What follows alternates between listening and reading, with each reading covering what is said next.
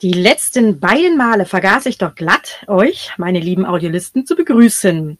Postwendend kam von einem Zuhörer entsprechende Beschwerde. Den Fehler möchte ich natürlich keinesfalls wiederholen und begrüße euch daher aufs allerherzlichste zu einer neuen Podcast-Folge.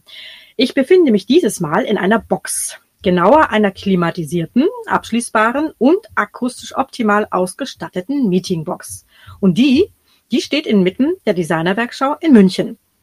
Und neben mir sitzt ein Architekt, der sich als solcher aber eigentlich gar nicht mehr sieht. Vielmehr versteht er sich nun als Marketer, der für Klaas Trösch den Showroom im ehemaligen Schlachthofviertel in eine außergewöhnliche Event- und Ausstellungsfläche verwandelt. Das macht er wirklich gut, denn ich selbst besuchte schon unzählige Veranstaltungen und weil er das gut organisieren kann und die Eventflächen wirklich besonders sind, ist er außerdem der Gastgeber meines Eventformats Zukunftswerkschau XR Factor die wir am 12. November, so Gott will, als Hybridveranstaltung durchführen. Ich darf nun endlich meinen Gast Michael Vogler zu unserem Gespräch willkommen heißen. Lieber Michael, es ist mir eine Freude. Hallo liebe Kelly und danke für das Lob. Welches Lob? das macht es ja gut, habe ich gerade so. gehört. Das macht es ja gut und das freut mich. Ja, das stimmt. Also, lieber Michael, steig mal ein. Als ich dich zum Podcast einlud, warst du in höchstem Maße überrascht, aber es war doch klar, dass alle Protagonisten des Events X-Factor im Vorfeld in einem Podcast vorgestellt werden. Du bist jetzt der Letzte und da kann ich auch bei dir keine Ausnahme machen. Hat sich die Aufregung jetzt ein bisschen gelegt? ja, noch nicht ganz. Es ist immer recht ähm, ähm, herausfordernd, sowas zu machen. Ist auch zum ersten Mal für mich, aber alles gut. Alles gut. Ja.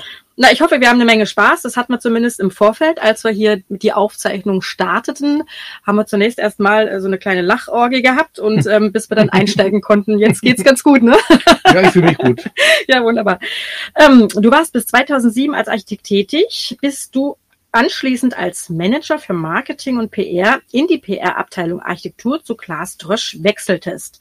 Hattest du keine Lust mehr auf planerische Aufgaben oder was war der Grund? Ähm, ja, ich glaube, äh, planerische Aufgaben hat man immer Lust, wenn man Architektur studiert hat, Architekt war, acht Jahre lang ähm, gute Bau, Bauprojekte gemacht hat, lässt einen das nicht los. Architekt, glaube ich, bleibt man, auch wenn man nicht mehr als solcher praktiziert quasi. Aber es gab so ein paar ähm, Momente und ein paar Situationen, wo ich vom Glauben fast abgefallen wäre, dass ich in der Architektur noch das verwirklichen kann, was ich mir als Student oder Jungarchitekt damals vorgenommen habe. Und habe dann eine recht spontane Chance wahrgenommen, bei Glaströsch ins Marketing einzusteigen, bin aber dem, der Architektur trotzdem treu geblieben. Also ich bin jetzt nicht ins Marketing für irgendein mittelständisches Unternehmen gegangen, sondern Architektur-Marketing für eine Baufirma oder Bauprodukte Hersteller in der, in der Form Glas der Marketing für Architekten macht. Weil damals hatte man die Idee aufgegriffen, die Zielgruppe, die Sprache der Zielgruppe Architekten eben mit einem Architekten im Marketing zu bedienen. Und das, denke ich, hat ganz gut funktioniert. Ich habe dann festgestellt, dass ich als, ähm, als Marketingmann und PR-Mann fast kreativer arbeiten kann als Architekt früher. Mhm. Also die, das Marketing ist eine unwahrscheinlich kreative ein unwahrscheinlich kreativer Bereich. Ähm, wenn man dann auch noch eben für Architekten und mit einem Architekturprodukt Marketing betreibt, ist es eigentlich eine Idealsituation für mich gewesen. Und ich glaube, der Erfolg, den wir damals dann gleich hatten und bis heute, der gibt einem recht, dass die Zielansprache mit jemandem aus der Zielgruppe besser funktioniert als einen äh, ausgebildeten BWLer. Vielleicht, ich weiß es nicht, aber so in der Form hat es ganz gut funktioniert. Jetzt fände ich natürlich mal äh, interessant zu wissen, was waren das denn für ähm, Kriterien, wo du so erschrocken warst ähm, in der Architektur oder über, über die Architektur? ja, wird sich wahrscheinlich jeder Architekt drin wiederfinden. Ähm, Im Grunde ist es immer die Bauherrenschaft, die, die, die Behördlichkeit, die das ganze schöne Berufsfeld der Architektur schwer macht. Ich überlege gerade, ob ich die eine Szene, die mir so einen Schlüsselreiz gegeben hat, wo ich mir dann gedacht habe, ja, ja, bitte, sag sie. Braucht man mich eigentlich hier als Architekten? Ich sage keine Namen, aber als Baureferat kann ich im Allgemeinen nennen. Ich hatte damals war eine Planung für einen Kindergarten an der Panzerwiese. Der steht auch heute noch. Ich war angestellter Architekt in einem renommierten Architekturbüro in Schwabing und durfte einen Kindergarten bauen. Eigentlich ein Traumjob als Objekt. Kindergarten, Panzerwiese in der Heimatstadt. Der Entwurf ist mir, glaube ich, ganz gut gelungen. Bin mit dem recht stolz ins Baureferat gegangen und habe da zu hören bekommen, dass der Entwurf eigentlich recht uninteressant ist. Also wörtlich wurden Sachen gesagt wie Kosten und Termine, der Rest interessiert nicht. Ich habe meinen Entwurf trotzdem vorgestellt, der wurde auch als gut erkannt, aber abgelehnt, weil er zu wertig erschien. Auf mein, ja, auf mein Gegenreden, dass die Kosten eingehalten werden. Also ähm, habe ich dann ge gehört, dass das nicht, nicht entscheidend ist, ob die Kosten eingehalten werden, aber der Bau, die Architektur darf nicht wertig oder wertiger erscheinen. Dass das Baureferat, äh, Baureferat nicht in die Petrouille kommt, praktisch zu teuer zu bauen, auch wenn man die Kosten einhält. Ja, und schau dir mal die Kindergärten an, die gerade aktuell gebaut werden. Ne? Das sind ja, das sind ja Riesen, äh, also Paläste will ich jetzt nicht sagen, aber sie sind doch schon sehr ausgeklügelte Architekturen in, ähm, ja, schon auch ähm, Dimensionen, wo man sagt, okay, das würde jetzt in deiner Erzählung ja überhaupt keinen Platz finden, theoretisch. Vielleicht hat sich da was gewandelt. Ja, hoffentlich, den Kindern. Mein Entwurf ja jedenfalls musste dann schlechter gemacht werden, als er eigentlich hätte sein können, um eben nicht nachgesagt zu bekommen, dass das Geld vielleicht irgendwie verprasst werden würde mit sowas Unnötigem wie Architektur. Hm. Kosten, Termine und eine ordentliche Ästhetik, die nicht den Anschein erweckt, das Geld rauszuschmeißen. Und ähm, da habe ich so ein bisschen schnippig natürlich geantwortet, habe gesagt, ja, dann stellen Sie noch ein paar Container auf, dann haben Sie alles, was Sie brauchen und den dann regelmäßig. Ähm, ich glaube, das war dann so der Anfang. Vom Ende. Vom Ende. Nein, der Kindergarten wurde, wurde schon noch gebaut und ich habe danach auch noch eine Sporthalle und eine Schulerweiterung in Bad Tölz in diesem gleichen Büro noch gebaut.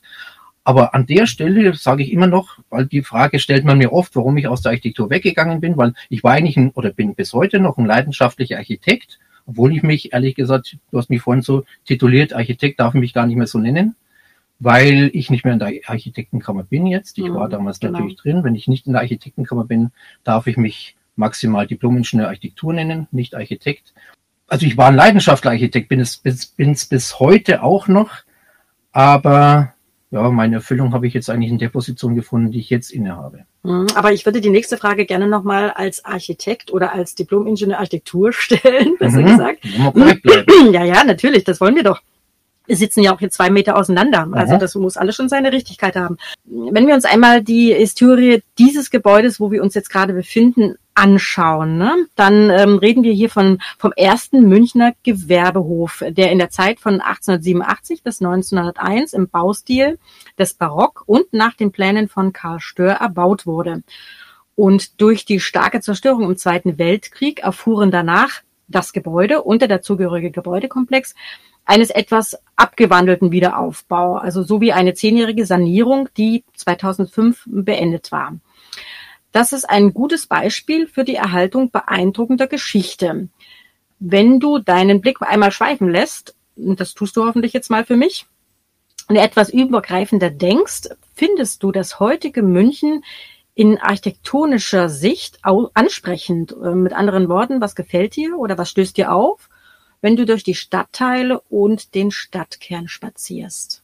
Es ist immer schwer, mhm. seine, seine Heimatstadt in der Stadt, in der man lebt, äh, architektonisch zu betrachten, weil man vielleicht an den, an den Kleinigkeiten gefallen findet. Nicht jetzt die großen Bauwerke, die jeder kennt. Ich habe mal gelesen, zum Beispiel die BMW-Welt ist das meistbesuchte architektonische Highlight der Stadt und nicht mal was wie Frauenkirche oder, oder Marienplatz, sondern ja und danach kommt gleich der Dallmayr.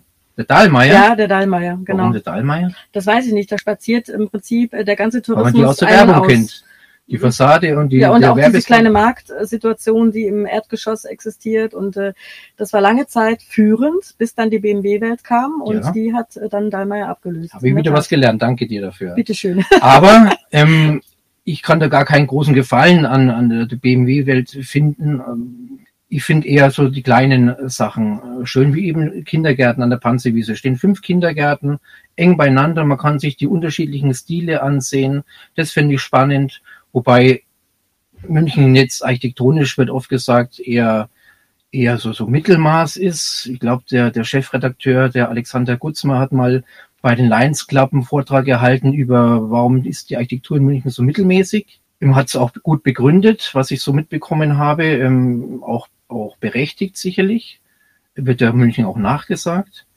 ähm, hat seine Gründe, die wir wahrscheinlich alle kennen, aus einer gewissen Bewahrungspflicht heraus, der Tradition und des Alten und, und andere Städte sind da weit mutiger und forscher. Ich habe mal vier Jahre lang in Ulm gewohnt. Das ist zum Beispiel eine Stadt, da bin ich gerne architektonisch spazieren gegangen. Das ist eine Stadt, die ein sehr gutes Baureferat, oder nicht Baureferat, ich glaube, es gibt sogar einen Baubürgermeister.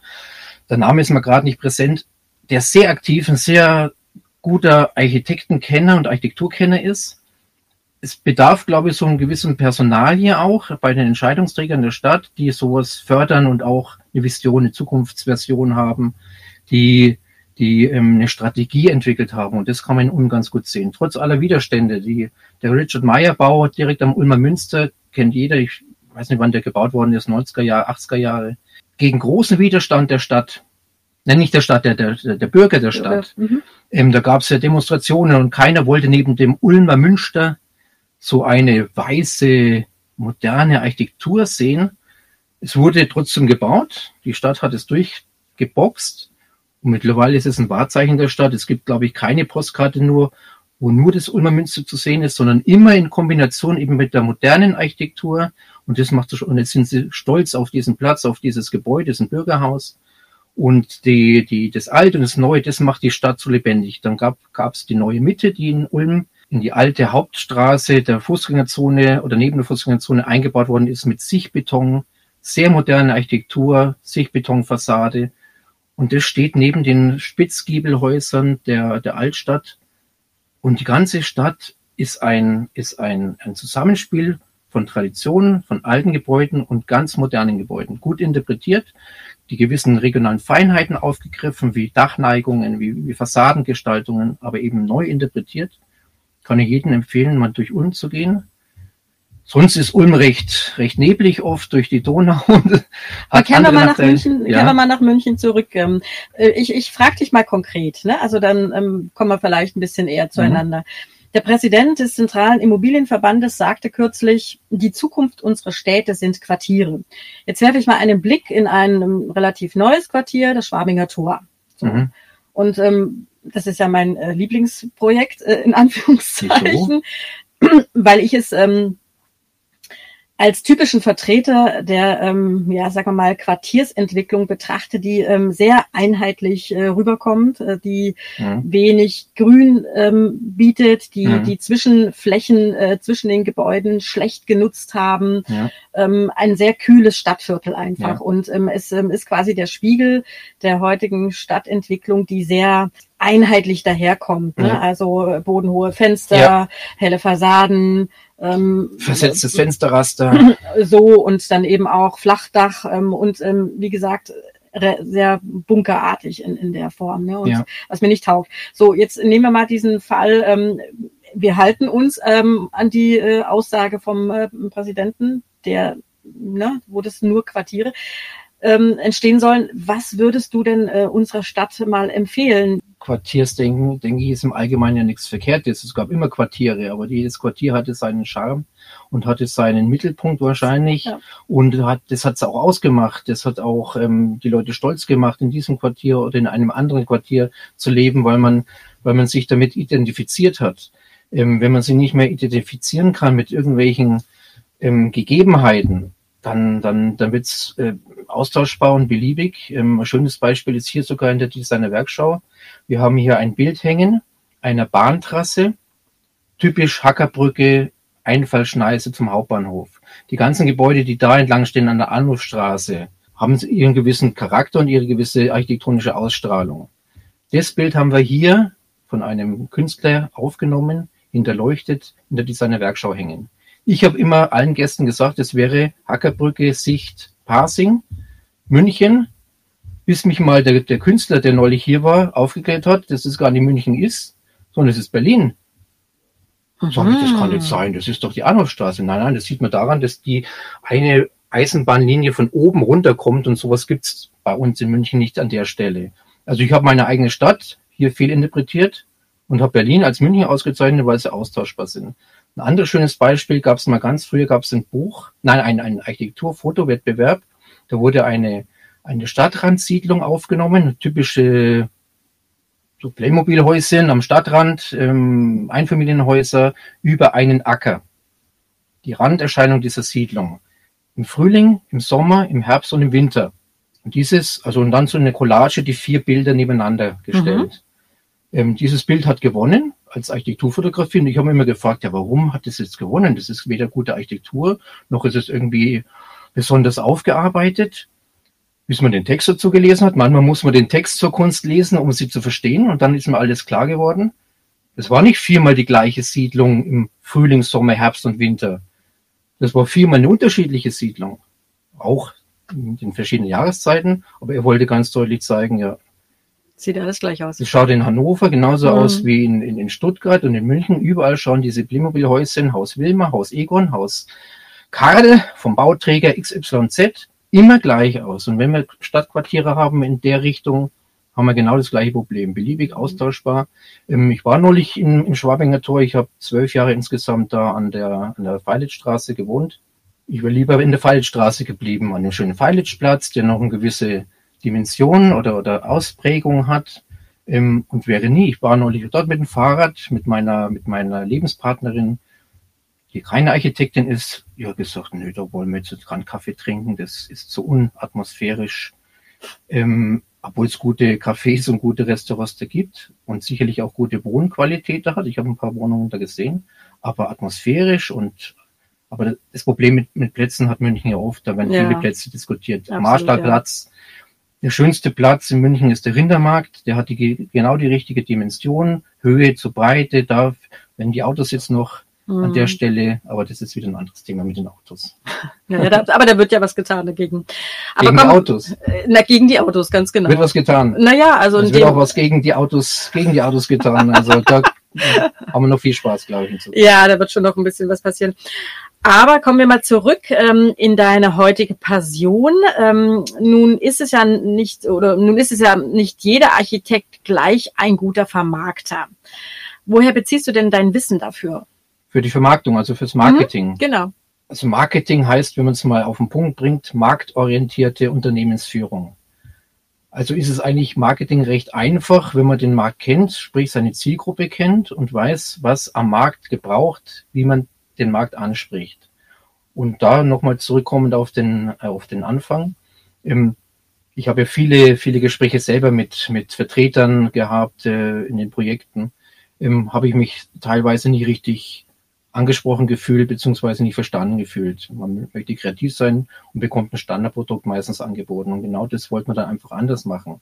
Also ich habe weder BWL studiert, ich habe es zwar danach geholt, ich habe dann noch ein, noch ein BR äh, und, und äh, PR und, und Marketing-Fachwirt hm. irgendwann später nachgeholt, weil ich okay, in dem ich Job, wo ich mhm. lange gearbeitet habe, dann auch mal eine Urkunde dafür haben wollte.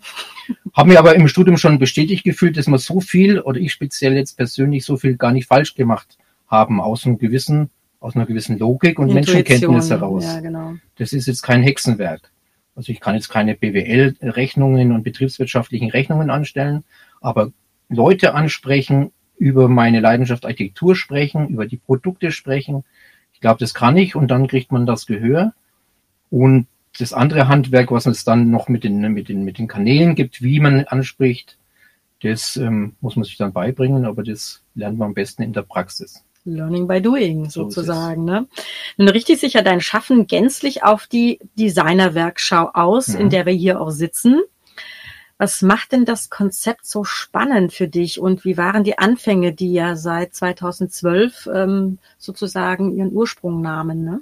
Ähm, die Designer Werkschau ist aus einem äh, Eintagesevent entstanden, dem Designer Werktag. Den hatte damals Klaus Trösch in, ins Leben gerufen. Ich bin in dem Moment ins Unternehmen eingestiegen, habe praktisch die zweite Ausführung dann schon projektführend begleitet ähm, und habe eben diesen Eintagesevent, der schon so konzipiert war, dass Glas Trösch der Initiator ist, sich Partner aus der Baubranche dazu holt und ähm, dann an einem in einer guten Location Architekten einlädt, um zu, unter, um zu informieren, um zu unterhalten, um zu netzwerken. Ähm, ich habe dann das, wie gesagt, die zweite Ausgabe dieses Designer-Werktags übernommen und habe das ein bisschen umgestellt, mehr eben die Architekten angesprochen. Wir haben dann Inszenierungen und Szenografien in diesen Tag gelegt. Und so hat es dann richtig Fahrt aufgenommen. Wir waren dann mal 2010 in, in München im Postpalast, der jetzt gerade für Google umgebaut wird, hat man 800 Gäste, 800 Architekten als Gast in München. Sensationell, würde ich sagen. Ja. Und ähm, da hat man diesen Designerwerktag, viel Arbeit, sehr viel Erfolg. Und das wollten wir eben ummünzen in eine dauerhafte Ausstellung. Ähm, und da haben wir dann diesen, diese Räumlichkeiten hier gefunden. Ich bin ehrlich, ich bin ein halbes Jahr, bevor dann die Designerwerkstatt 2012 veröffentlicht hatte, aus dem Unternehmen ausgeschieden. Ich hatte da ein Angebot, das für mich sehr verlockend war und ähm, habe das Ganze dann gar nicht mehr begleitet. Die ersten von 2012 bis 2007, also fünf Jahre, war ich gar nicht hier anwesend. 2017 meinst du? 17, ja. ja. Mhm. War ich gar nicht anwesend hier. Ich habe es auch gar nicht verfolgt. Äh, also ich war nie auf Events. Wenn man sich einmal getrennt hat, braucht man nicht äh, hinterherlaufen oder, oder hat mich auch dann ähm, so ein bisschen losgelassen, war dann Marketingleiter in einem mittelständischen Unternehmen, gar nichts mit Architektur. Aber dann kommt wieder der Architekt. Die Architektur hat mich trotzdem nicht losgelassen. Ich wollte im Marketing bleiben, aber wieder zurück in die Architektur, beides miteinander verbinden. Und irgendwann, mehr durch Zufall, hat sich dann diese Position hier neu ergeben. Es wurde ein neuer Leiter gesucht. Ich habe meine alte, meine alten Kollegen von damals angerufen und gefragt, könnt ihr euch vorstellen, dass ich zurückkomme, das übernehme, weil ich auch irgendwie so einen inneren Drang verspürt habe, das Ganze jetzt nicht in fremde Hände zu geben. Von damals war keiner mehr im Unternehmen. Und die Stellenausschreibung für diese Position hier war auf BWL angelegt. BWLer mit Architekturaffinität. Und habe gedacht, dann geht's in die Hose. Weil die Architekten merken in der Beratung ganz schnell, ob es ein BWLer ist, der Architekturaffinität hat oder ein Architekt, der Marketing kann. Und da habe ich mir irgendwie auch so ein bisschen verpflichtet gefühlt, habe angefragt, hatte natürlich Lust drauf, weil das war die Chance, wieder ins Architektur, in die Architektur zurückzukehren. Und das hat geklappt. Zwei Wochen später saß ich hier und habe das Ganze übernommen oder zurückgenommen, wobei ich nicht alleine oder nicht der Initiator an sich war, aber ich habe es dann als Leiter übernommen. Und, wie ist das, und wie ist das Konzept jetzt hier? Dann habe ich so ein bisschen umgestellt. Mhm. Also das Konzept mhm. ist ja noch das, das Glaströsch der Initiator. Ich bin immer noch von Glaströsch und immer anwesend. Die anderen Partner, die in der Ausstellung sind, sind auf Terminen oder, oder bei den Events natürlich. Das heißt, ihr habt im Prinzip äh, Unternehmen ähm, hier genau. reingeholt. Wie ne? damals auch. Mhm. Wir haben genau. weitere Unternehmen gesucht. Teilweise sind sie auch von damals, von den Eintages-Events auch gleich mit reingekommen und sind, haben auch diesen dauerhaften Showroom hier mitgetragen. Ähm, am Anfang mit, mit etwas weniger Partnern. Das ist dann mehr und mehr geworden. So es braucht natürlich auch Reichweite und mhm. Erfahrung. Und wie es dann übernommen hatte, stand die, die seine Werkstatt sehr gut da. Ähm, denke ich, war so ein, so ein bekannter Punkt auch, auch mit den Events, die früher noch ein bisschen anders hießen. Mittlerweile haben wir sie in eben Frühlingswerkschau, Sommerwerkschau, Herbstwerkschau umbenannt, ähm, um da so eine gewisse Markentreue reinzubekommen. Und dann hat das Ganze so ein bisschen Fahrt aufgenommen, weil wir erkannt haben gemeinsam, dass eigentlich unser Kapital hier auch der Eventraum ist. Ich nenne ihn immer so, so Durchlauferhitzer für die Ausstellung. Den müssen wir bespielen mit Informationsveranstaltungen, mit Diskussionsrunden. Die können auch immer ganz, ganz abseits der Architektur sein. Wobei so ganz abseits ist Architektur eigentlich nie. Beispiel gestern war, war die Uni St. Gallen da mit, mit Mobilitätsexperten ähm, Mobile, ähm, nee, Smart City und Smart Mobility. Und wenn ich Smart City und Smart Mobility höre, bin ich genau schon wieder bei der Architektur, weil die, die, die Mobilität der Menschen wird sich in den Städten in den nächsten Jahren Extrem sehr stark. Wir hatten gestern mhm. Leute, Experten da von Tesla, von Google, von Uber, von Facebook. Die Leute, die die Mobilität gerade auch mitbestimmen, ja. strategisch sich sehr gut aufstellen, das deutsche Automobil oder Bauer sich sehr umsehen werden, bin ich überzeugt. Und wenn die Ubers, die Teslas, die Mobilität der Städte bestimmen werden, wird sich das in die Architektur, in die Stadt, äh, Städtearchitektur, Stadtbau, äh, Städtebau umschlagen. Und darum müssen die Architekten dabei sein. Das dürfen sie sich eigentlich nicht nehmen lassen, da sich nicht von den Mobilitätsexperten den Städtebau vom Brot nehmen zu lassen, wenn man so mag, oder sich da mhm. bestimmen zu lassen. Da mhm. muss man, muss man, und deswegen haben wir solche Veranstaltungen auch hier. Das werden wir auch nochmal umsetzen, um Architekten speziell dazu einladen. Können wir gerne zusammen machen. Mhm. Eine Zukunftswerkschau Mobility. Ja, auf die Zukunftswerkschau kommen wir noch, noch nicht vornehmen. Mich würde noch mal äh, interessieren, wie viele Unternehmen habt ihr jetzt in, in der Designerwerkschau inzwischen ähm, integriert und welche Vorgaben, die müssen ja Vorgaben ja. auch erfüllen, damit sie eben eurem äh, Konglomerat angehören ja. dürfen. Aktuell sind wir über 20 Aussteller, also offiziell 20 Marken. Wir haben Aussteller als Flächenpartner, die hier eine große oder eine, eine ungefähr 30 Quadratmeter große Fläche belegen. Wir haben kleinere Partner, die jetzt nicht unbedingt eine Fläche brauchen, zum Beispiel unsere Leuchtenhersteller. Wir haben fünf verschiedene Leuchtenanbieter allein. Macht keinen Sinn, die irgendwie in eine Ecke zu, zu packen, wie so ein Baumarkt. Links neben der Kasse ist die Leuchtenabteilung und da hängen sie dann alle, die Leuchten. Die Leuchte wirkt dann nur, wenn sie die passende Umgebung hat zum Beispiel hier in unserer Bar oder eben, wir haben immer die Leuchten passend zur Situation ausgesucht, da wirkt sie besser. Sag doch nochmal den Namen der Bar, den finde ich so großartig, den ich mir nicht merken kann. Ich war schon so oft hier und ich kann ihn mir nicht merken. Den ersten oder den zweiten Namen? Äh, ähm, na, beide. Wie war der erste? Wie war der erste hieß er die Schumbar. Ja, genau, das weil der Christian Schumm einen fantastischen Gin rausgebracht hat, den Schumm ja. Gin. Kommt aus meiner Heimat, aus Bamberg. Also ich bin aus Bayreuth, er kommt aus Bamberg, die Nachbarstadt. Und ähm, es ist so ein richtiger Architektenschin, schwarzes Label, quadratische Flasche, musste hier Sehr in die Bar, also schon genau. Dann so. hat er umfirmiert seinen Namen. Ich möchte mir jetzt ja nicht lustig machen drüber, aber als Franke ist es einfach so ein Running Gag. In Costoluto. Ah, Costolu von okay. Schumbar in Costoluto Bar. Und der Franke sagt halt dann Costoludo. Und das hört sich halt, ja, hört sich irgendwie komisch an, aber jetzt ist es offiziell die Costoluto Bar. Der Gin ist noch der gleiche, schmeckt genauso gut. Aber das ist auch so kleine, schöne Geschichten, die wir hier haben. Ja, das, aber kommen wir nochmal auf die ja. Vorgaben zurück. Das war ein kleiner Abstecher. Ähm, 20, über 20 Partner mittlerweile. Auch da haben wir ein bisschen umgestellt. Wir sind, also wir, was wir von den Partnern verlangen, ist Aktivität, ganz einfach. Wir versuchen möglichst unterschiedliche Partner zu haben aus, aus mehreren Bereichen. Ähm, wir haben zwar jetzt drei Möbler zum Beispiel hier drin, aber die sind dann auch recht unterschiedlich in ihrem Portfolio. Ähm, dass wir keine, keine ähm, Branchenbereiche doppelt belegen, dreifach belegen, sondern der Kunde, also der, der, Architekt, der zur Beratung herkommt, soll umfassend verschiedene Bereiche hier in der Beratung vorfinden. Und wir verlangen von den, äh, von den Partnern Aktivität. Das soll kein Materiallager für die hier sein. Die müssen den betreiben, die müssen dazu einladen, die müssen dazu zu den Events einladen. Das heißt müssen, ähm, da haben, haben wir uns schon gegenseitig darauf geeinigt. Aber bei der Auswahl, wir kriegen viele Anfragen, da bin ich ganz ehrlich, wir werden oft angefragt, ob man, ob man Partner werden kann hier. Und dann wird ausgesucht nach Attraktivität, nach Qualität natürlich und nach Aktivität. Und die, die wir jetzt mittlerweile da haben, bin ich sehr froh drüber, sind alle sehr aktiv, sind eigentlich auch täglich irgendwelche Partner, auch hier nicht immer, ich bin immer mhm. hier, aber die Partner wechseln sich dann eben mit Terminen und so ähm, ab. Aber die werden auch aufgefordert, eben solche Themenwerkschauen zu machen, um ihren Bereich thematisch hier auch zu referieren, vorzutragen und zu informieren. Das ja, Aktivitäten ist ein gutes Stichwort. Also du hast ja jetzt, also wenn man es jetzt genau nimmt, eigentlich erst seit drei Jahren wirklich Aufbauarbeit geleistet und wenn man das sagen kann, finde ich ziemlich gut. Das Format hat sich nämlich etabliert und ähm, dann kam die Corona-Pandemie. Und euer Tun basiert ja doch im Wesentlichen auf Präsenz, wie du es auch gesagt hast. Ne? Ja. Die kommen her und so weiter. Ja. Und eure Veranstaltung eben auch. Wie gestalteten sich die Aktivitäten denn am Anfang und währenddessen? Wir hatten das Glück, dass wir unsere Frühlingswerkschau noch ganz am Anfang des Märzes gelegt hatten und uns zugetraut hatten. Wir haben es diskutiert. Es ging damals so langsam los. Man konnte gar nicht ahnen, wie es sich entwickelt, aber wir hatten damals die Frühlingswerkschau Anfang März noch durchgeführt, hatten aber da schon gemerkt, dass die Leute vorsichtig werden. Wir haben ungefähr 454 Zuschauer normalerweise im Frühjahr. Äh, Zuschauer sage ich, Entschuldigung, Gäste, Architekten, naja, Zuschauer. Zugeschaut haben ja, sie gut, auch, ne? Wir haben Vorträge, da schauen sie auch zu. Gäste genau. haben wir hier 400, 450 im Frühjahr.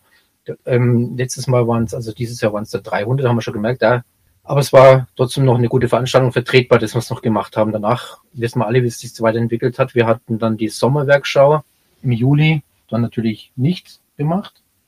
Haben überlegt, ob wir die digital machen jeder hat dann äh, Livestreams angeboten und, und ähm, hat digital rausgesendet und wir haben uns ganz bewusst dagegen entschieden, weil wie du gerade gesagt hast, die Designerwerkschau lebt vom Kontakten, vom persönlichen Austausch, vom Netzwerken, nicht nur reine Wissensvermittlung. Reine Wissensvermittlung funktioniert digital, da kann ich meine Inhalte rüberbringen, aber das Zwischenmenschliche oder wie es der Kai Brandstätter vom BVMW immer sagt, mittelständischer Verein, Geschäfte werden zwischen Menschen gemacht, wir bringen diese Menschen zusammen und digital, finde ich, bringt man diesen Menschen vielleicht Informationen an, aber man bringt die Menschen nicht zusammen.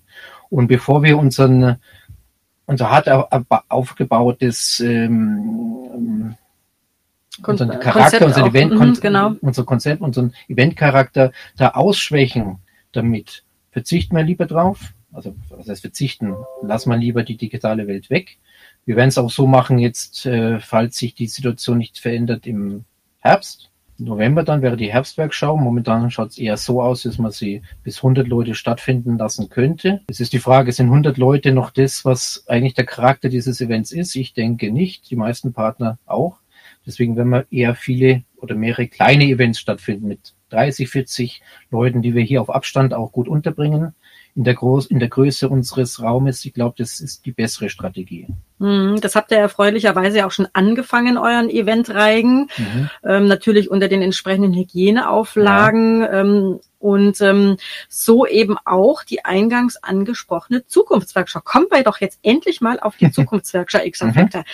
Ähm, als ich dir im letzten Jahr das Konzept vorschlug, warst du im Prinzip sofort begeistert, obwohl du das gar nicht so ganz genau verstanden hast, ne, was sich so dahinter technisch auch verbirgt. Ich habe total verstanden. Ähm, ach was, wirklich? ja, ja. ich Also, hatte das gar nicht Das so. unterstellst du mir jetzt. Ich Oh. vielleicht ein bisschen dumm geschaut, aber Ach so, ja das, genau. liegt, das liegt einfach in der Natur. die Interpretation oder der Interpretationsspielraum war da wahrscheinlich etwas zu weit. Ähm, was ich dich aber nie fragte, ist, was war denn der ausschlaggebende Aspekt deiner Zusage? Das habe ich noch nie gefragt. Jetzt, jetzt kannst du es mal sagen. Ja, erstmal, weil wir uns jetzt so ein bisschen kennen und ich weiß, wenn du da was anpackst und, und äh, einlädst dazu natürlich auch, dass wenn wir zwei zusammen da was stemmen und zusammenarbeiten, dass was Gutes dabei rauskommt. Daran habe ich keinen Zweifel, das wird auch so sein. Ähm, vielleicht nochmal zurück zu dem Gestalter. Als Architekt der Gestalter, was ist denn besser zu gestalten als die Zukunft? Gibt es eine schönere Gestaltungsmöglichkeit, als die Zukunft zu gestalten oder in die Zukunft zu schauen? Eigentlich müsste jeder Architekt Visionär und, Zukunftsexperte oder Gestalter sein. Und wenn man dann eben architektonisch in die Zukunft blicken möchte oder wie die Architekten in Zukunft planen oder visualisieren oder entwerfen, wie auch immer, also gibt es ja kaum ein spannenderes Thema. Ja, das sehe ich auch so. Das ausgerufene Motto lautet eben für unsere Zukunftswirkschau virtuell Punkt, planen Punkt, gestalten Punkt, visualisieren Punkt. Den Punkt sage ich deshalb, weil jedes dieser Worte steht für sich. Mhm. Ne? Ähm, Und nach eigenen Angaben konntest du bisher nicht allzu viel damit anfangen, zumindest was es früher der Fall war. Wie sieht es denn jetzt mit deiner derzeitigen Kenntnis da aus? Ich hoffe, dass du oder dass, dass ich bei diesen, bei dieser Zukunftswerkschau dann einen Schub nach vorne machen werde, weil ich, bin ja aktuell nicht mehr planend. Ähm, ich habe noch damals die Zeit mitgemacht, meine Diplomarbeit 1999 habe ich noch mit TK Tuschestift auf dem auf dem Skizz, äh, auf dem auf dem Transparentpapier gezeichnet. Nach mir kamen dann die ersten CADs schon in die in die Diplomarbeit. Ich habe CAD Learning by Doing in meinem ersten Architekturbüro, in einem zweiten Architekturbüro in Stuttgart mir beibringen müssen. Also das war für mich schon die Herausforderung. Wie dann Rendering angefangen hat und die ganze Visualisierung, bin ich schon wieder fast raus gewesen. Und seitdem bin ich da eigentlich abgehängt. Also Mhm. wie man plant, wie man zeichnet, das ähm, technisch müsste ich mich wahrscheinlich lange erst wieder reinarbeiten. Aber ich glaube, das ist auch gar nicht so das Entscheidende, mit welchen Materialien Architekten arbeiten. Das, also wenn ich jetzt so einen kleinen Seufzer, Seufzer ausstoßen darf. Mit CAD, Rendering und allem ist ja eigentlich die Architektur nicht besser geworden. Ich würde fast behaupten, vielleicht war sie mit Skizzen, Block und Papier und Stift besser. Ich weiß es, ähm, ja, würde ich fast einmal die vage Behauptung aufstellen. Ähm, dass sie anders wird, das ist unumstritten. Vielleicht nutzt man sie auch noch nicht, das andere noch gar nicht richtig, ist noch in alten Denken. Ich nenne immer das Beispiel LED-Leuchte, LED. Was mit LED möglich ist, haben wir noch gar nicht begriffen. Wir machen Glühbirnen mit LED, Mit LED. in der Form einer Glühbirne, macht eigentlich überhaupt keinen Sinn. Ne, man braucht kein Gas mehr drin, kein Wolframdraht mehr drin. Wieso mal? Weil es halt noch in die alte Fassung passen. So ist es, ne? Das hat Und ja immer noch den noch so. Schraubenverschluss Ja. und, jeder hat noch eine Lampe Aber mit die einem. Form drumherum Genau. kann man ja, ist ja unwahrscheinlich viel möglich. Trotzdem macht man immer noch alte Glühbirnen. Der eine oder andere sagt, ja, da ist was Wahres dran. Wenn ich mir dann vorstelle, mit der neuen, mit den neuen ähm, Möglichkeiten der Datenverarbeitung und Architektur, mit BIM und, und, und Rendering und das ganze Bohai, habe ich ehrlich gesagt keine Lust, mir das Ganze anzutun. Echt, hättest du keinen richtigen Spaß dran? Stell dir das mal vor, ne? Also diese, diese Daten werden dann wirklich ähm, auch dann noch in virtuelle Welten ähm, umgewandelt, äh, wie ich es ja mit dem letzten Interview gemacht habe Ja, mit Tegias, die das dann in äh, virtuelle Welten umwandeln und Hm. dann begehst du das auch noch, ne? Also das, äh, das ist doch großartig.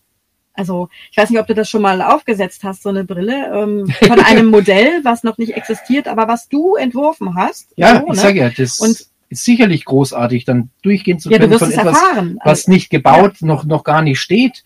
Aber das ist für mich ja nicht die, die, die, der Fokus, die Essenz der Architektur. natürlich ist das nicht die Essenz. Also das ist Die, nach wie die vor Essenz der Architektur ist immer noch kreativ, eine Bauvorgabe genau. zu bekommen, eine Bauaufgabe zu bekommen, die vielleicht erstmal unmöglich erscheint oder schwierig oder der Bauherr irgendwie was möchte, was, oder der Bauherr weiß eigentlich gar nicht, was er möchte und, und daraus die perfekte Einzellösung zu erarbeiten. Für die Region, für den Ort, für den Bauherrn, für das, fürs Umfeld, die perfekte, das ist so das Entscheidende und, und Interessante in der Architektur. Das andere ist dann schön in der Visualisierung und in der Beratung und in der Überzeugungsarbeit. Naja, Aber- nee. Du kannst ja inzwischen auch, ähm, bleiben wir mal bei dem virtuellen Modell, du kannst ja inzwischen auch mit zwei oder mehreren Personen in einem Modell spazieren gehen. Also früher war das ja so, du konntest nur allein die Mhm. Begehung betreiben. Jetzt ist es inzwischen so, dass also mehrere Personen das können und du kannst dann, weil ihr seht ja das gleiche Bild, ne? ihr könnt euch auch berühren, ihr habt äh, quasi Kontakt auch zueinander. Das ist, äh, ähm, das ist der Wahnsinn, ne? spooky. Virtuell berühren, das ist ja der überhaupt Ja, der das Wahnsinn. wird's auch Nein, aber was ich damit sagen will, ist, du kannst dann gemeinsam in diesem ähm, Modell, was ihr ja, ähm, ähm, was du entworfen hast sozusagen, könnt ihr dann reingehen und ähm, sehen, okay, was gefällt ihm denn? Sind, ist die, sind die Decken zu tief? Sind zu wenig Fenster drin? Ähm, äh, was auch immer, ähm, sind ähm, zu wenig Türen drin? Ähm, ist der Raum zu klein? Muss er größer gestaltet werden? Und das kannst du dann in diesem Modell selbst schon ändern. Verstehst du, wie ich das meine? ich Du musst verstehe dich, ich vollkommen. Ähm, sagt aber immer noch nichts über die Qualität der Architektur nein, aus und der, nein. und, der, und der gelösten Bauaufgabe. Absolut nicht. Das habe ich auch gar nicht. Das äh, ist dann schön zu haben und man kann da Entscheidungen Genau. treffen, aber das, der Grundentwurf. der äh, ist Grundentwurf, natürlich dieser absolut- konzeptionelle Entwurf entsteht ganz woanders. Das kannst du auch nicht das- abnehmen. Also das äh, wird, werden auch diese Medien noch nicht lösen können. Ähm, aber das, äh, es bleibt immer noch der Freigeist, der dafür nötig ist, äh, um äh, so solche Ideen zu Die Gefahr entwickeln. besteht aber dann eben dabei, sich zu schnell in diese virtuelle Welt zu flüchten, einen unausgereiften konzeptionellen Entwurf zu haben, ähm, eher nur eine Grundstruktur, dann geht man rein, aber die, die, der konstruktive Entwurf ist noch nie ausgereift, ist noch nicht fertig. Und dann verliert man sich, das hat man damals im CD auch nachgesagt, dass man mit der Skizze einfach besser entwirft, weil man schneller, man versteift sich zu sehr in, in unnötige Details oder zu detaillierte Details, wird ja jede Schraube gezeichnet. Wieso brauche ich denn äh, beim Fenster jede Schraube? Ähm, Da hat man sich in Details, weil sie einfach schnell gezeichnet und schnell eingesetzt worden waren. Äh, Man verliert eigentlich den roten Faden dabei und flüchtet sich in so Nebenschauplätze, die gar nicht existenziell sind für einen guten Entwurf. Das ist die Gefahr dabei. Wenn man es richtig einsetzt, ist es sicherlich ein gute, gutes, gutes Werkzeug. Bleistift und eine Flasche Rotwein ganz am Anfang ist, glaube ich, auch nicht ganz verkehrt. Also das heißt, du bist Franzose. Im Inneren deines Herzens bist du eigentlich Franzose, oder? Mais oui. ja, ich bin Franke und dann, das reicht eigentlich auch schon. Da ist keine weitere Möglichkeit dann. Also mit welchen Ideen? Also jetzt haben wir natürlich, ähm, du hast gesagt, äh, kleine Veranstaltungen wird das Bild der nächsten Zeit prägen, hier für die Designerwerkschau. Mhm. Mit welchen Ideen möchtest du denn noch deine Gäste in den nächsten Jahren mal, also noch weiter vorausgedacht, ähm, begeistern? Visionen ha- haben wir immer oder nicht ich alleine mit den Partnern. Wir tauschen uns regelmäßig aus. Die bringen sich wirklich sehr gut und sehr aktiv ein, haben selber Vorstellungen, äh, Vorstellungen, Visionen oder selber äh, Vorschläge. Wir werden auf jeden Fall, denke ich, diese, diesen Bereich der Themenwerkschauen weiter ausbauen. Vielleicht machen wir auch eine Serie der Zukunftswerkschauen. Finde ich so Mhm. spannend. Ja. Und die Zukunft ist so vorstellbar, unvorstellbar, facettenreich, Mhm, ja. dass, dass man da ja unglaublich viele Möglichkeiten sich erarbeiten kann. Das machen wir nie alleine. Also ich kann jetzt nicht sagen, ich habe da eine Version, ich habe eine Idee, mehrere Ideen. Manchmal kommt es auch spontan und an das kann ich jetzt noch gar nicht denken, aber aus dem Gespräch heraus. aus unserem Netzwerk, das wirklich so breit mittlerweile aufgestellt ist, von Künstlern, Start-up-Unternehmen, Hochschulen sind natürlich dabei, kommen so viel Inputs, dass ich mir eigentlich gar nicht selber meinen Kopf zerbrechen muss, sondern ich kriege immer wieder Inputs. Du wirst gefüttert sozusagen vom, und kannst selektieren. Ich gefüttert, du kannst sortieren. und dann entscheiden wir gemeinsam, aber auf jeden Fall wird es dahin gehen, dass wir die, die Sonne-Werkschau mehr als, noch mehr als, als Knotenpunkt oder als Netzwerktreffen etablieren wollen. Ähm, es gibt ähm, schon andere, Veranstalt äh, andere Systeme eines Architektennetzwerkes, jetzt von NextA zum Beispiel. Von mhm, genau. Akalbei Verlag heißt jetzt gar nicht mehr. Wie heißt der jetzt? Georg heißt er jetzt. Der Georg. Der Georg. Genau, Georg Verlag. Ja. Mit NextA, denke ich, ist auch sehr erfolgreich. Haben wir auch schon. Die werden auch an der Zukunftswerkschau teilhaben als Medienpartner. Genau. Mhm. Mit denen haben wir auch schon gesprochen, dass wir, ich glaube, so eine, so ein Architektennetzwerk braucht auch eine Location wie so ein Vereinsheim, wo man sich auch mal trifft und zusammenkommt. Netzwerk oder ein, oder ein Verein oder ein Club, wie man ihn auch nennen möchte, denke ich, braucht irgendwie auch eine Basis, an der man sich ähm, ganz unterschiedliche Formate ausdenken kann. Mhm. Wir haben ja alles hier, wir haben, wir haben Technik, wir haben die Costoluto Bar, mhm. wir haben schon Architekten-Yoga hier gemacht. Ähm, es kann auch ganz vom Architektenberuf oder vom klassischen Architekten ähm, da sein abkommen das ist mhm. interessant, wenn die mal nach der Arbeit hier zusammen. Wenn die ihre Matten ausrollen und Matten ausrollen dann äh, und, und äh, ihre, ihren äh, lahmenden Hund machen. Das Rendering-Kreuz mal denen. Ja, ich werde ständig aufgefordert, da mitzumachen, aber da bin ich genetisch Bist du äh, indisponiert. Ja, da braucht man zwei Leute, um mich dann wieder hochzubringen. Mhm. Aber das, die, die dehnen sich, die machen und ich schaue nur zu und habe am nächsten Tag Muskelkarte gehabt, weil ich da selber so angespannt war. Also für mich ist es nichts, aber das macht Sinn, dass man da ähm, die Studenten sind gut aufgestellt, finde ich, die TU und die, und die Hochschule. Die haben unwahrscheinlich viele Möglichkeiten, die sind gut ausgestattet mit Technik, mit Räumlichkeiten. Die Jungarchitekten aber nach dem Studium, finde ich, haben noch keine Anlaufstationen. Und ähm, das wollen wir so in der Richtung ein bisschen weiterverfolgen. Das hört sich gut an. Jetzt, ich sag dir, jetzt kommt das Beste. Nämlich, du bekommst jetzt deine ganz persönliche Bühne Nimm gern die Gelegenheit wahr, eine persönliche Botschaft an die Welt da draußen zu vermitteln. Meine Lippen bleiben in dieser Zeit kommentarlos geschlossen. Ich schwör's. Okay. Ja, ja, ich schwör's. Denn äh, außerdem sind wir ein unabhängiges Medium. Was heißt, du erfährst hier keine Zensur. Das heißt, du kannst loslegen. Voila. Ja, liebe Kelly, jetzt überrasche ich dich. Weißt du, was ich jetzt mache? Jetzt sage ich, jetzt sage ich gar nichts. Aus dem Grund, weil es wird zurzeit so viel Blödsinn geredet, jetzt nicht mit der Architektur. Jeder meint, er müsste momentan zu irgendwelchen Themen irgendeinen Schmarrn von sich geben. Ähm, jeder ist Experte, jeder ist gut informiert, jeder ist, ist Feind des anderen. Also jetzt geht es um Architektur, da gibt es auch Streitigkeiten und ich möchte jetzt gar nicht architektonisch-philosophisch werden. Da gibt's bessere und, und ähm, aber ich sage jetzt mal nicht einen Gruß an die Welt oder meine Sichtweise der Welt, sondern ich bin da bescheiden und möchte mir eigentlich nicht in das Reigen dieser sogenannten Querdenker oder Weltverbesserer oder was weiß ich einklinken. Momentan ist gar nicht die Zeit, große Worte, glaube ich, zu finden, sondern ein bisschen Bescheidenheit und ein bisschen ruhige Worte zu finden, jeder auf seinem Gebiet. Wir arbeiten an der Zukunft und das mit der Architektur, mit den neuen Medien. Da sind wir, denke ich, gut drin. Und dann hoffen wir, dass wir viele, möglichst viele Leute, die auch so denken, mitnehmen und uns austauschen mit denen. Und die anderen äh, Krakela lassen wir einfach mal schreien und wir bleiben ruhig. Das finde ich mal ein wirklich, ich darf jetzt wieder was sagen, ich habe mich ja zurückgehalten. Ich war noch nicht fertig. Du bist, Nein, ich war, ich war, ich war fertig. Also das äh, finde ich ähm, mal ein sehr angenehmes Schlusswort deinerseits. Ich danke dir, dass du das ähm, generös, muss man sagen, ruhig und generös so ähm, von dir gegeben hast. Das war super. Also, lieber Michael, ich ähm, bedanke mich für den wirklich wunderbaren Austausch und freue mich auf den 12. November. Ne? Ich hoffe, dass das auch stattfindet und dass wir Corona im Griff behalten. Mhm. Die Einladung ist in Vorbereitung, habe ich dir ja vorhin schon gesagt, und wird in Kürze dann auch verschickt werden können. Oder dadurch, dass es als Hybrid-Event geplant ist, wird es die Möglichkeit äh, geben, einen Livestream äh, zu verfolgen. So also die Technik will, können sich dann auch diejenigen, die ähm, eben aufgrund der begrenzten Teilnehmerzahlen nicht vor Ort sein können, auch dazuschalten. Da werden wir aber auch noch ähm, ausreichend Informationen geben.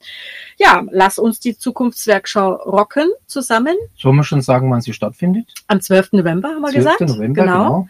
Wir werden, wie gesagt, die Corona-Auflagen, soweit sie sich jetzt noch nicht ändern, Stand heute erfüllen. Man kann also mutig auch herkommen und ja, dann arbeiten, fleißig. Ja, vor allen Dingen kann man auch mal sagen, also derjenige, der nicht kommt, äh, hat keinen Bock auf Zukunft, oder? ja, die wird uns einholen irgendwann, die Zukunft. Ne? Geht oder das? Kann die Zukunft? Hat Karl Valentin nicht so schön gesagt, früher war die Zukunft auch besser. Das ist doch ein schönes Schlusswort, oder? Total. Früher war die Zukunft auch besser.